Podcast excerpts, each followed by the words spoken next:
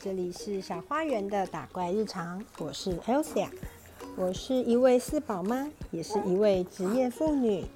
这个频道会分享我在正向教养育儿的真实面相，以及妈妈如何在育儿过程中打怪练功、自我成长。希望能为职业妇女、全职妈妈，或是对于教养这个议题有所关注的人，带来一些启发与实用的建议。我也会邀请来宾进行对谈，分享每个家庭独有的教养面貌。如果你听到了小孩的声音，这个就是我的日常。节目开始前，欢迎你订阅我的频道，让为了家庭而努力的我们一起闯关打怪吧。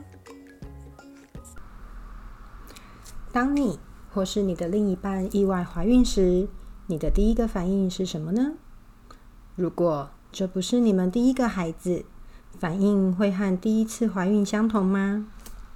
今天是节目的第一集，我想来聊聊我自己成为四宝妈的心路历程。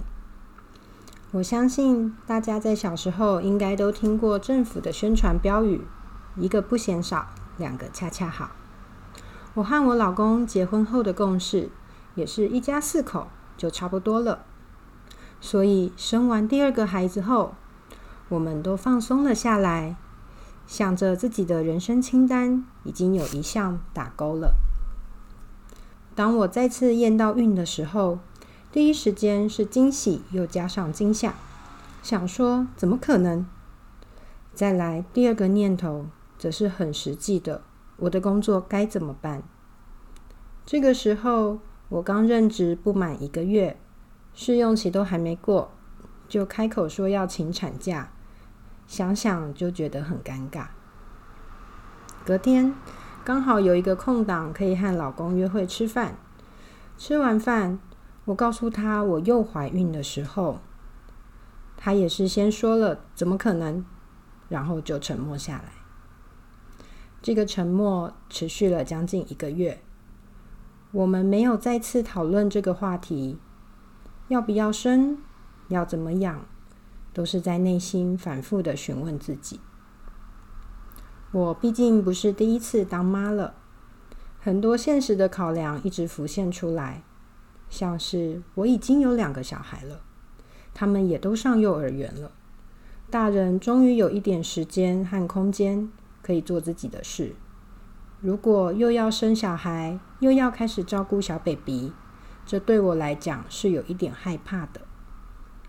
在经济上，我和我先生并不是含着金汤匙出生的人，又是双薪家庭。好不容易疫情平缓了下来，我也回到了稳定的职场。是不是有可能因为这一次的怀孕，又让我必须放弃工作，回到全职育儿的生活呢？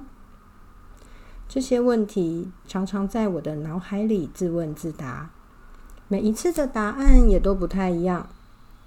有时候我可以乐观的想象有一个可爱的小 baby 睡在身边；有时候我悲观的什么都无法想，只有没有原因的哭。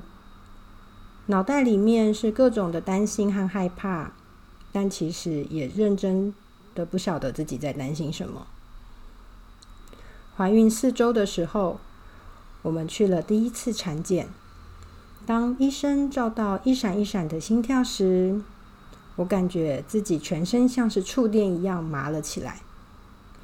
那时候，我很清楚的感觉到了自己的真实想法，就是嗯，我要当他的妈妈。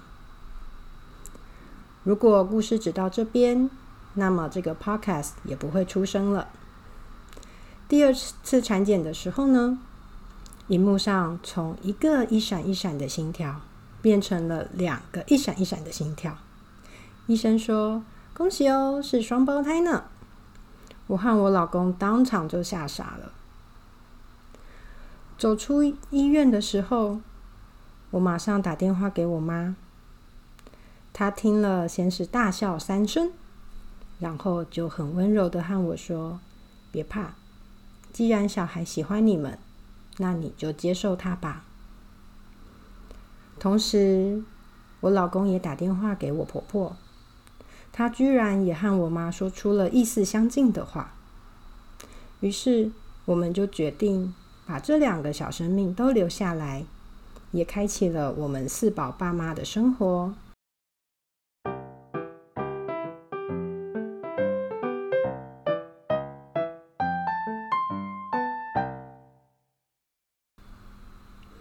人生好像就是这样，充满了意外和挑战，甚至意外还有意外外。当我们决定面对意外时，我们也知道我们需要做足准备，但最重要的是必须做出决定。而我在日后无数个很想哭、很崩溃的时候，我都会想起这一天，我是如何下定了决心。选择成为四宝妈。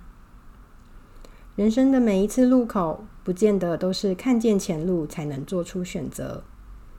不管我们选择了哪个方向，都会有它的挑战和困难，都需要我们鼓起勇气，以及用责任感去面对。感到痛苦的时候，不妨想想自己当时站在那个路口时，是为了什么做出这个决定。一路走来，我们又学习了多少，成长了多少？我们都有足够的能力面对眼前的困难，打怪成功，成为更好的自己。喜欢今天的节目吗？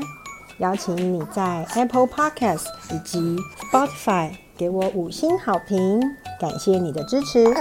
如果你有什么想听的主题，或是对于内容有任何感想，欢迎使用电子信箱与我联络，让我知道。